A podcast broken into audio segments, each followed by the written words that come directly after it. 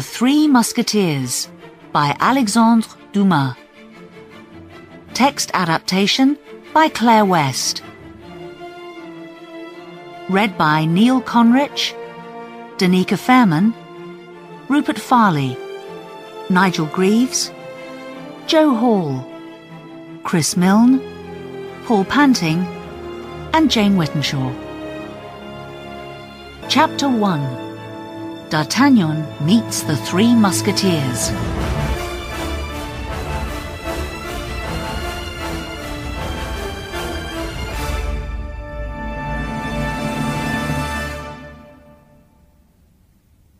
The captain of the King's Musketeers, Monsieur de Treville, sat back in his chair and looked with interest at the young man in front of him.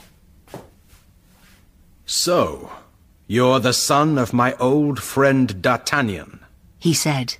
Now tell me, why have you left your village to come all the way to Paris?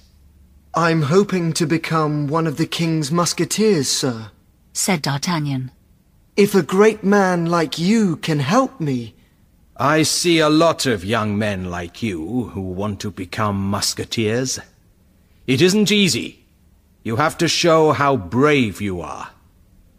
It's strange that you haven't brought a letter with you. From your father. Sir, I had one. But a man stole it from me. When I stopped for some food at the town of Meung. A dark, well-dressed man. Just then, D'Artagnan gave a shout. Look, sir! There he is, outside your window.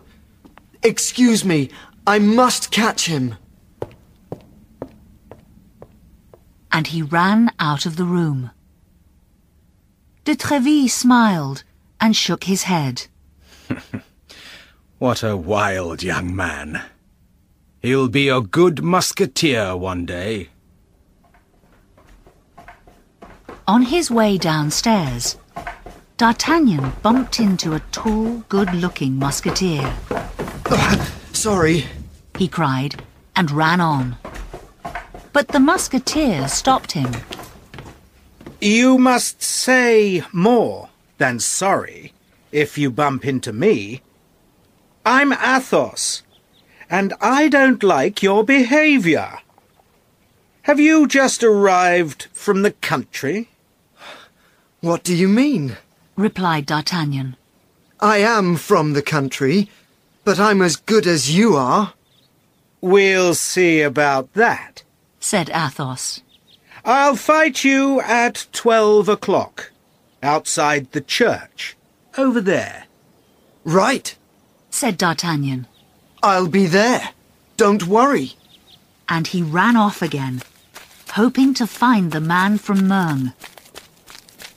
In his hurry, he bumped into a second musketeer called Porthos uh. and knocked his hat onto the ground. It was a fine, expensive hat, and Porthos was very angry. I'll teach you a lesson, young man, he shouted. Meet me on the bridge at one o'clock. And Bring your sword. I'll be there, D'Artagnan called back. Just then, he saw a third musketeer in front of him and a lady's glove on the ground at his feet. Without thinking, he ran over and gave the glove to the musketeer. Does it belong to a friend, perhaps? He asked, smiling. That's none of your business, replied the musketeer angrily. I'll have to fight you for that. Meet me outside the theatre at two o'clock. My name's Aramis. Now D'Artagnan couldn't see the man from Meung anywhere, and he had to fight three musketeers, the bravest and best fighters in the country. But luckily for him, when Athos, Porthos, and Aramis heard that they were all fighting the same man, they decided to forget his behaviour. They saw how brave he was, and he soon became their friend. They even found a servant called Planchet for him. A few days later, Planchet showed a visitor into D'Artagnan's room. It was Bonacieux, the owner of the house. He was looking very worried. Sir, He cried. please help me. I don't know what to do. Yesterday, someone kidnapped my wife. Really? said D'Artagnan, interested. Tell me more. Well, she goes to the palace every day because she works for the queen. It was a dark, well-dressed man who kidnapped her. Aha! cried D'Artagnan. That sounds like the man from Meung. Go on. You see, my wife knows all the queen's secrets. She knows that very soon an important Englishman will visit the queen. You won't tell anyone this, will you? Perhaps you know who it is. The Duke of Buckingham? asked D'Artagnan. Most people in Paris knew that Buckingham was in love with the French queen. Shh! The walls have ears. Yes, and the cardinal, the king's first minister, wants to show the king that his wife has a lover. So he sent one of his men to kidnap my wife and find out what she knows. Leave it to me. said D'Artagnan. I'll find your wife for you. Later, D'Artagnan told the three musketeers about the kidnapping. Remember that the Cardinal's our enemy, and that we must keep the Queen out of danger. said Porthos. We'll be stronger than the Cardinal if we work together. said D'Artagnan. One for all, and all for one. Allah! They shook hands on it. That evening, D'Artagnan was in his room upstairs when he heard a woman hurrying down the street. He looked out of the window. Perhaps it's Madame Bonacieux, He thought. and she's escaped. She went into the house and at once started screaming.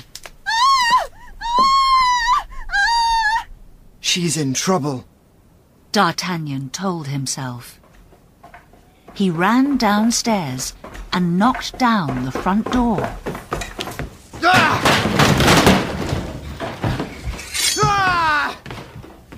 Inside, there were three soldiers holding the young woman a prisoner. It wasn't long before the three were running away, afraid of D'Artagnan's angry shouts and his heavy sword.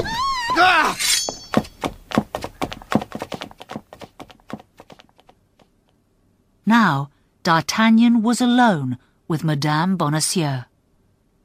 He saw her beautiful face, and for the first time he knew that he was in love. Sir, thank you for what you've done. She said warmly.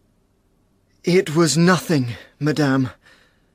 Those men work for the Cardinal. They wanted to kidnap you again, I think. They want to know about the Queen's secrets. You're in danger here. Where can I go? There's a plan. I need to be free. I can take you to the house of my friend Athos. He's away tonight, so you'll be alone, and nobody will know you're there. Then please, let's go there now. She took his arm, and together they went to Athos's house, where D'Artagnan left her. But later that night, Madame Bonacieux went out. She walked quickly to a house in the next street, where the Duke of Buckingham was waiting for her. She took him through a secret door into the palace. The Queen came to meet them, looking more beautiful than ever. Buckingham could not stop himself from kissing her feet. Sir, said the Queen, we cannot speak for long. But how happy I am to see you, even if only for a moment, said Buckingham. I must tell you now that we can never see each other again. There will be war between our two countries, and... and I am married. But love is greater than that. For three long years I've loved you. I've thought of you and hoped that you loved me too. I cannot give you any hope, said the Queen, looking away. Go, sir. If they find you here, you will die, and I'll be very unhappy. You do love me after all. Give me something to keep, something which belongs to you, and I'll go at once. Very well, then. Take these diamonds and think of me. She gave him a small wooden box, and he kissed her hand many times.